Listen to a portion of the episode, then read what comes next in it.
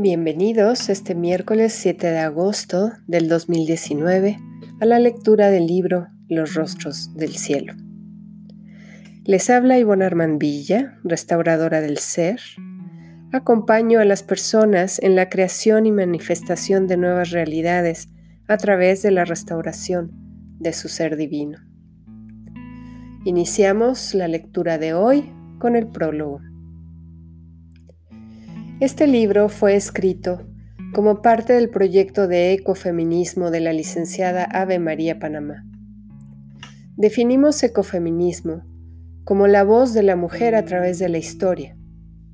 Es un proceso que me emociona mucho. Yo llevo ya varios años acompañando y escuchando a las mujeres en su transitar por la vida. Me doy cuenta de lo importante que resulta saber las historias de nuestras familias para podernos entender y trascender las memorias para crecer y evolucionar con cimientos más firmes.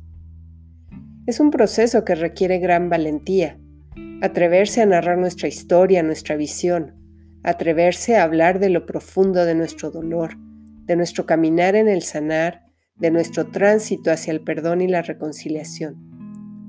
Las narraciones pueden parecer muy duras, y sin embargo sé que son de suma importancia para entendernos y transformarnos, creando así un mundo más amoroso.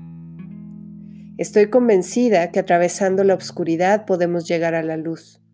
Y no solo eso, sino que es la oscuridad la que nos da el empuje para llegar a nuestra gran luz interior. Es el momento. Se hace indispensable restaurarnos, regresar a ser esa maravillosa obra de arte que en realidad somos. Sacar a la luz toda la historia escondida, todas esas capas de mugre que se han ido acumulando por siglos de maltrato e inconsciencia. Como dice Margaret Ruby en su libro El ADN de la sanación. Los secretos de familia, largamente guardados, escondidos en lo profundo de la memoria de nuestro ADN, nos influencian en formas de las que ni siquiera notamos. La voz de la mujer ha sido acallada por demasiado tiempo. Ya es hora de tener la versión femenina, de que nos leamos y conozcamos unas a otras, valorando nuestras experiencias, uniéndonos en una sororidad para vivir de una manera más armónica, equilibrando lo femenino y lo masculino. Es hora de escribir acerca de la profundidad de nuestras políticamente incorrectas emociones. Yo llevo muchos años escribiendo y en mí ha estado siempre la ilusión de publicar un libro. Me esfuerzo por hacerlo de una manera cada vez más cotidiana y más profesional. Sé que es uno de mis dones, que debo ponerlo al servicio de otros, pero hay algo que me ha detenido todos estos años y en realidad no sé qué es. ¿Acaso serán las memorias de otras mujeres castigadas por hacerlo?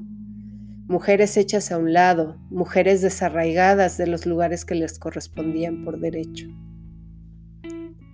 Hace alrededor de 10 años, motivé a mi marido para que escribiera un libro. Y lo hizo. En menos de un año ya lo tenía publicado. Le organicé la presentación del mismo. Recuerdo que al terminar ese evento, se acercó mi tía Lupona, hermana de mi mamá, y me dijo, ¿Para cuándo el tuyo, hija? Tu tío y yo estamos esperándolo. Mi tío ya falleció y se fue sin leerme. Mi abuelo paterno fue periodista, escribía mucho. También publicó un libro, del cual me enteré hace muy poco. Trata acerca de la evolución de las tierras en el estado de Morelos. ¿Estaría orgulloso de mí? O más bien decepcionado porque no me he atrevido. Alrededor de 14 meses atrás, fui a un evento de mujeres en Huitzilac, Morelos. Había varias actividades, pláticas y talleres. Recuerdo claramente que al estar leyendo el programa para decidir qué tomaría, vi el taller de escritura de Ave María Panamá. No dudé ni un segundo en inscribirme. Era la última actividad del último día. Los dos días me parecieron eternos hasta que por fin llegó el momento. Con gran expectación me acomodé en un lugar alrededor de la mesa que habían metido a la única sala techada del lugar. Llevaba preparadas mis plumas de colores y unas hojas. Éramos alrededor de 12 mujeres al inicio. Poco a poco se incorporaron más.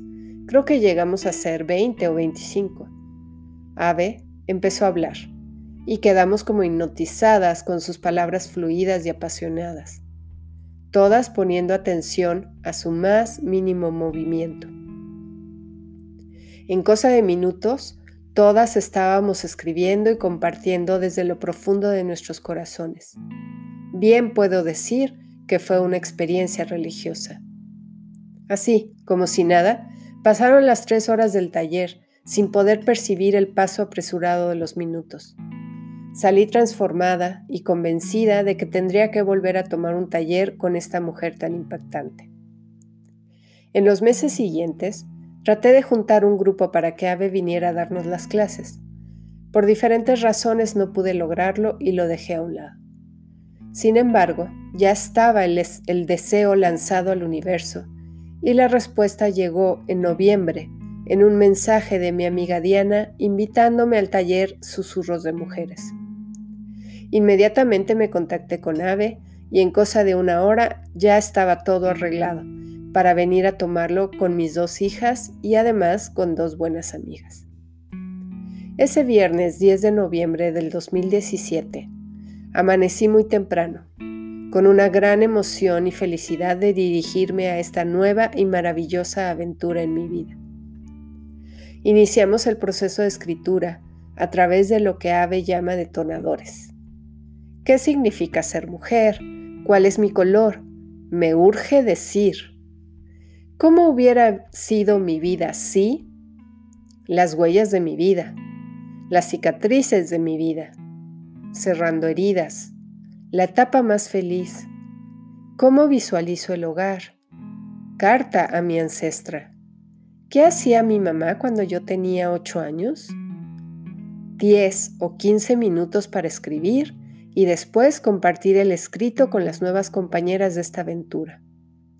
Muy pronto empezaron a surgir las lágrimas contenidas por tantos años, las palabras fluyendo como ríos atrapados en una presa de dolor, palabras sin ton ni son, palabras al aire, palabras sin estructura ni gramática, palabras desbordadas en un torrente de emociones. A cada escrito, el cuerpo empezaba a dar señales de desahogo, soltando la mano y soltando también los pensamientos cada vez más fluidos. El desarrollo del curso fue vertiginoso y muy pronto nos encontramos dándole forma a nuestro libro. Así, sin sentirlo, tres páginas se convirtieron en diez, luego en treinta, cien, doscientas. La emoción del resultado final era cada vez más intensa. Yo todavía no tenía claridad de cómo iba a ser el armado de los capítulos, pues lo único que teníamos en ese momento eran un montón de escritos sueltos. En la tercera o cuarta sesión, uno de los detonadores fue, mi vida es como... Me costó mucho trabajo hacerlo, no se me ocurría nada, y por unas semanas lo dejé a un lado. Pasaban por mi mente ideas como el mar, la feria, la montaña rusa. Nada me convencía. Al final escribí algo que tenía que ver con los rompecabezas. Mi vida era como un rompecabezas, de muchas piezas, sin un dibujo que pudiera guiarte en el armado, y varias cosas más. Me conformé con ello. En una de las últimas sesiones nos pidió sacar ese escrito para trabajar con él. Ave nos fue guiando para desmenuzar el texto de tal manera que cada parte se convertiría en los títulos de los capítulos del libro. Más adelante habría que tomar cada escrito y repartirlo entre los títulos que ya se tenían. Fue una labor que me dejó perpleja. En un abrir y cerrar de ojos estaba la estructura del libro. Ya estando en casa y en el proceso de trabajar más los textos e irlos acomodando, me di cuenta que no me sentía a gusto con mi metáfora del rompecabezas. Me pasé varios días dándole vueltas en mi cabeza, hasta que de pronto llegó a mí la gran idea. El cielo. Mi vida era como el cielo. Todo empezó a tener sentido. Parecía como si cada escrito tomara vida y se fuera acomodando en su lugar. Reflexioné acerca de los diferentes tipos de cielo que existen, los que he visto, los que más me gustan, los que veo en fotos, los que yo misma he fotografiado. Medité sobre lo que cada uno de ellos me hacía sentir. Y así fue como cada escrito encontró su propio lugar. Es por ello que no existe un orden cronológico, una secuencia lógica, porque el fluir del libro está basado en las emociones, y éstas no tienen tiempo ni espacio. No reconocen al pasado, ni al presente, ni al futuro. Las emociones son, y a cada palabra se abren portales dimensionales que nos llevan a ese espacio en donde lo pasado se transforma en cada narración, reconfigurando este presente y transformando el futuro de mis propias historias, que son las historias de mis padres, mis abuelos, mis bisabuelos y de todos mis ancestros. Y a cada palabra escrita me restauro yo, restauro la vida de mis hijas y restauro a todo mi linaje. Ese es mi deseo con este libro, que cada vez más mujeres se atrevan a sacar a la luz sus más oscuras historias y que con cada narración se transforme su destino y se restaure su paz.